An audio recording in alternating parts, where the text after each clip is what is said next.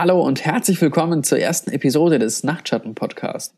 Mein Name ist Philipp und ich werde euch äh, bekannte und unbekannte englische Creepypastas vorlesen, die Patricia, meine Freundin, vorher in gutes Deutsch übersetzt hat.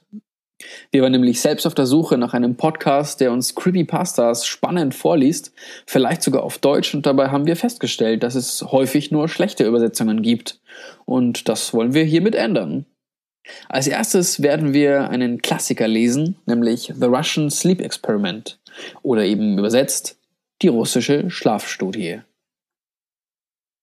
Ende der 1940er Jahre hielten russische Forscher fünf Menschen mit Hilfe eines experimentellen, auf Gas basierenden Aufputschmittels für 15 Tage wach. Durchgeführt wurde dieses Experiment in einem abgeriegelten Bereich, um die Sauerstoffzufuhr präzise zu überwachen und sicherzustellen, dass die Testpersonen nicht an dem Gas starben, denn in einer höheren Konzentration wäre es tödlich. Da das Experiment noch vor dem Zeitalter von Überwachungskameras stattfand, hatten die Forscher zur Beobachtung der Probanden nur eine Sprechanlage und 12 cm dicke Bullaugenfenster in die versiegelte Kammer. Diese war ausgestattet mit Büchern, Schlafpritschen, allerdings ohne Bettzeug, fließendem Wasser einer Toilette und genug Lebensmittelkonserven, die allen fünf Personen für über einen Monat reichen sollten. Die Probanden waren Staatsfeinde, politische Gefangene aus dem Zweiten Weltkrieg. In den ersten fünf Tagen verlief alles reibungslos. Die Testpersonen beschwerten sich kaum, da ihnen fälschlicherweise die Freilassung versprochen worden war, sollten sie am Experiment teilnehmen und 30 Tage lang nicht schlafen. Ihre Gespräche und Aktivitäten wurden überwacht und man stellte fest, dass sie sich über zunehmend traumatisierende Vorfälle aus ihrer Vergangenheit unterhielten und der Unterton ihrer Unterhaltungen ab dem vierten Tag immer düsterer zu werden schien. Nach fünf Tagen begannen sie sich über die Ereignisse und Umstände zu beschweren, aufgrund derer sie sich in der jetzigen Situation befanden. Zudem zeigten sie schwere paranoide Verhaltensweisen. So hörten sie auf, miteinander zu sprechen und flüsterten abwechselnd in die Mikrofone der Sprechanlage und die einwegverspiegelten Fenster. Bemerkenswerterweise schienen alle zu glauben, das Vertrauen der Forscher gewinnen zu können, indem sie ihre Kameraden, ihre Mitgefangenen verrieten. Dies taten die Wissenschaftler anfänglich als Nebenwirkung des Gases ab. Nach neun Tagen fing die erste Person zu schreien an. Er rannte drei Stunden lang an der Seite der Kammer auf und ab, andauernd lauthals schreiend. Er hätte bestimmt auch länger geschrien, jedoch brachte er nur noch gelegentlich krächzende Laute heraus. Die Forscher folgerten, dass er seine Stimmbänder zerstört haben müsse. Die größere Überraschung war jedoch die Reaktion der anderen Testsubjekte, oder besser gesagt, deren Mangel der Reaktion. Diese flüsterten weiterhin in die Mikrofone, bis der zweite zu schreien begann. Die verbleibenden drei ruhigen Personen rissen Seiten aus den Büchern, beschmierten diese mit ihren eigenen Fäkalien und klebten sie in aller Ruhe auf die Fenster. Dann hörten die Schreie augenblicklich auf. Ebenso das Flüstern an der Sprechanlage. Weitere drei Tage vergingen und die Forscher überprüften die Mikrofone der Anlage stündlich, um sicherzugehen, dass sie funktionierten, da sie es für unmöglich hielten, dass kein einziges Geräusch aus einem Raum mit fünf Personen kam. Der Sauerstoffverbrauch im Raum deutete darauf hin, dass noch alle fünf am Leben waren. Tatsächlich war der Verbrauch auf einem derartig hohen Level, dass so normalerweise nur bei schwerer körperlicher Anstrengung erreicht wird. Am Morgen des 14. Tages taten die Forscher etwas, das sie eigentlich zu unterlassen beschlossen hatten. Sie benutzten die Sprechanlage auf ihrer Seite, in der Hoffnung, so eine Reaktion der Testperson zu erhalten. Mittlerweile befürchteten sie, dass diese entweder tot oder schwer debil waren. Also kündigten sie an. Wir werden die Kammer öffnen, um die Mikrofone zu überprüfen. Treten Sie von der Tür weg und legen Sie sich flach auf den Boden. Andernfalls werden wir schießen. Im Gegenzug für ihren Gehorsam werden wir einen von ihnen unverzüglich freilassen. Zu ihrem Erstaunen antwortete eine ruhige Stimme mit einem einzigen Satz. Wir wollen nicht mehr in die Freiheit. Dies hatte eine hitzige Diskussion zwischen den Forschern und der militärischen Förderung zur Folge. Und da man keine weitere Reaktion über die Sprechanlage provozieren konnte, beschloss man am 15. Tag um Mitternacht die Tür zu öffnen. Das Gas wurde aus der Kammer abgelassen und die Frischluftzufuhr gestartet, doch sofort hörte man über die Sprechanlage protestierende Stimmen. Drei davon flehten, das Gas solle sofort wieder angestellt werden, als hinge das Leben ihrer Liebsten davon ab. Soldaten wurden in den Raum geschickt, um die Subjekte zu holen. Diese schrien lauter als je zuvor, ebenso wie die Soldaten bei dem Anblick, der sich ihnen bot. Vier der fünf Testpersonen waren noch am Leben, wobei der Zustand, in dem sie sich befanden, kaum noch als lebendig bezeichnet werden konnte. Die Nahrungsrationen waren ab Tag 5 nicht einmal geöffnet worden. Der Abfluss im Boden war mit Stücken von Fleisch des toten Subjekts verstopft, wodurch sich das Wasser auf dem Boden 10 cm hoch ansammeln konnte. Wie viel von der Flüssigkeit jedoch Blut war, konnte nicht festgestellt werden. Auch den vier Überlebenden waren große Stücke Haut und Muskeln vom Körper gerissen worden. Die bis auf die Knochen zerfleischten Fingerspitzen deuteten darauf hin, dass die Wunden von Hand, nicht wie anfänglich vermutet mit den Zähnen verursacht worden waren. Genauere Untersuchungen der Lage und Beschaffenheit der Verletzungen zeigten, dass die meisten, wenn nicht alle, selbst beigebracht waren. Die abdominalen Organe unterhalb der Rippen waren entfernt worden, während Herz, Lunge und Zwerchfell unversehrt blieben. Jedoch waren Haut und Muskeln des Brustkorbs heruntergerissen, was die Lunge durch die Rippen sichtbar machte. Alle Blutgefäße und Organe waren trotzdem intakt. Sie lagen ausgebreitet um die ausgeweideten und dennoch lebenden Körper. Bei allen konnte man den Verdauungstrakt arbeiten sehen. Dabei wurde schnell klar, dass es sich bei dem Inhalt um ihr eigenes Fleisch handelte, das sie sich im Verlaufe der Tage abgezogen und verspeist hatten.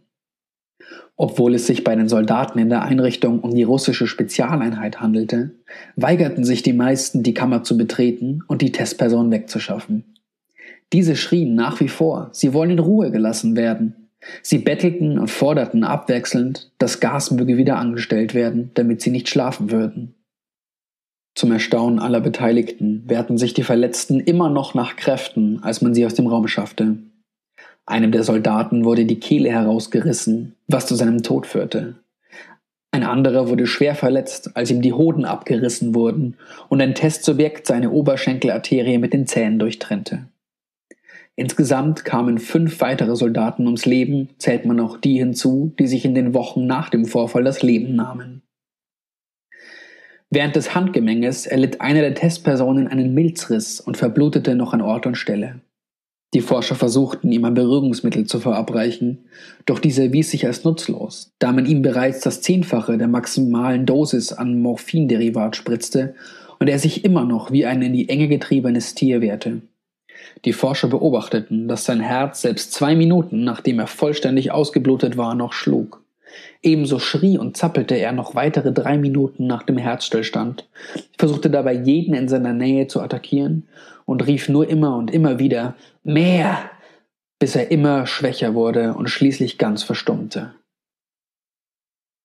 Die verbleibenden drei wurden stark fixiert und in eine medizinische Einrichtung gebracht.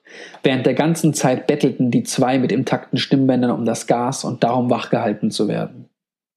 Der am schwersten Verletzte der drei wurde in den einzigen Operationssaal der Einrichtung gebracht, wo man ihn dafür vorbereiten wollte, seine Organe wieder einzusetzen. Wieder musste man feststellen, dass er immun gegen die verabreichten Betäubungsmittel war. Er wehrte sich mit aller Kraft gegen die Fesseln und schaffte es beinahe, eine 10 cm breite Ledermanschette an seinem Handgelenk zu zerreißen, obwohl ein 90 Kilo schwerer Soldat zusätzlich seinen Arm festhielt.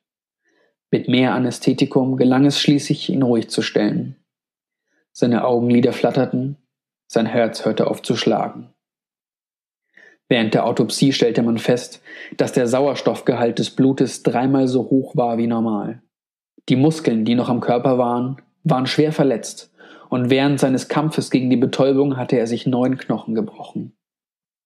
Der zweite Überlebende war der erste, der angefangen hatte zu schreien. Da seine Stimmbänder zerstört waren, konnte er weder um das Gas betteln, noch Einspruch gegen die Operation erheben, bis auf ein wildes Kopfschütteln, als man ihm das Anästhetikum verabreichen wollte. Auf den Vorschlag hin, den Eingriff ohne Narkose durchzuführen, nickte er. Tatsächlich reagierte er während der gesamten sechsstündigen Prozedur nicht, während man seine Organe zurück an ihren Platz setzte und die offene Körpermitte mit dem, was von seiner Haut übrig war, bedeckte. Der Chirurg betonte des Öfteren, dass es medizinisch unmöglich sei, dass der Patient noch lebe. Eine verstörte Krankenschwester berichtete, dass er den Mund zu einem Lächeln verzogen hätte, jedes Mal, wenn sich ihre Blicke trafen. Nachdem die Operation zu Ende war, begann der Patient zu keuchen und zu röcheln, als wolle er sprechen. Der Arzt ließ einen Block und Stift bringen, damit er seine Botschaft aufschreiben konnte. Es war eine simple Aufforderung. Schneid weiter. Bei der letzten Testperson wurde dieselbe Operation durchgeführt, ebenfalls ohne Anästhesie. Ihm musste jedoch ein muskellähmendes Mittel verabreicht werden, da der Chirurg nicht operieren konnte, wenn der Patient dauernd lachte. Jedoch verlor das Mittel überdurchschnittlich schnell wieder an Wirkung und bald versuchte er sich von seinen Fesseln zu befreien und um das Gas zu bitten. Danach versuchten die Forscher, sie zu befragen und versuchten herauszufinden, warum sich die Subjekte selbst verletzt hatten und das Gas wieder wollten. Die einzige Antwort, die sie bekamen, war Ich muss wach bleiben.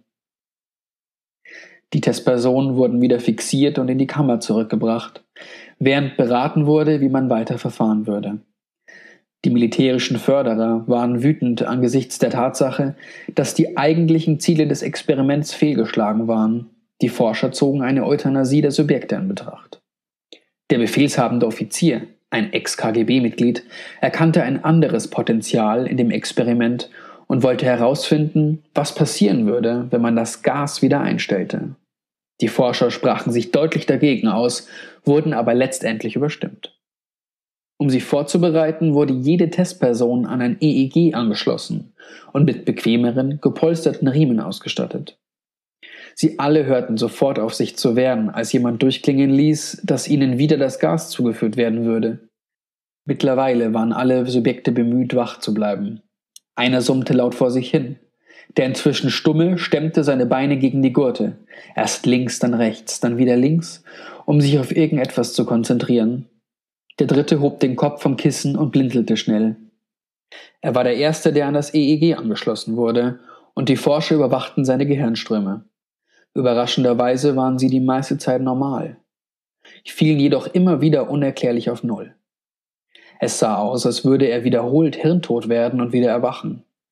Die Forscher waren zu beschäftigt mit den Monitoren, so sah nur eine Krankenschwester, wie sich seine Augen in dem Moment schlossen, als sein Kopf auf das Kissen fiel. Seine Gehirnwellen wechselten abrupt in eine Tiefschlafphase, fielen zum letzten Mal auf Null, im selben Moment, als sein Herz zu schlagen aufhörte. Der letzte Patient, der noch sprechen konnte, fing an zu schreien und bat darum, endlich wieder eingeschlossen zu werden. Seine Hirnströme zeigten bereits dieselben Nulllinien wie die des Patienten, der nach dem Einschlafen gestorben war. Der befehlshabende Offizier befahl sofort, die Kammer zu versiegeln, mit den beiden Testpersonen sowie den drei Forschern darin. Einer von den dreien zog auf der Stelle seine Waffe und schoss dem Offizier zwischen die Augen. Dann richtete er die Pistole auf das stumme Subjekt und schoss auch ihm in den Kopf. Als nächstes zielte er auf die letzte Testperson, während die anderen Mitarbeiter den Raum fluchtartig verließen. Ich werde mich nicht mit diesen Dingern hier einsperren lassen. Nicht mit dir, brüllte er den Mann auf dem Tisch an. Was bist du? Ich muss es wissen. Der Mann lächelte. Hast du das so schnell wieder vergessen? fragte er. Wir sind, was ihr seid. Wir sind der Wahnsinn, der an euch allen lauert, der befreit werden will aus den tiefsten animalischen Abgründen eures Verstandes. Wir sind, wovor ihr euch jede Nacht in euren Betten versteckt. Wir sind, was ihr in Stille und Bewegungslosigkeit ertränkt, wenn ihr in den nächtlichen Hafen flieht, den wir nicht betreten können. Der Forscher hielt inne, dann zielte er auf das Herz und drückte ab. Das EEG fiel auf die Nulllinie und das Subjekt krächzte. Beinahe frei. So, das war's mit der ersten Episode und mit unserer ersten Creepypasta.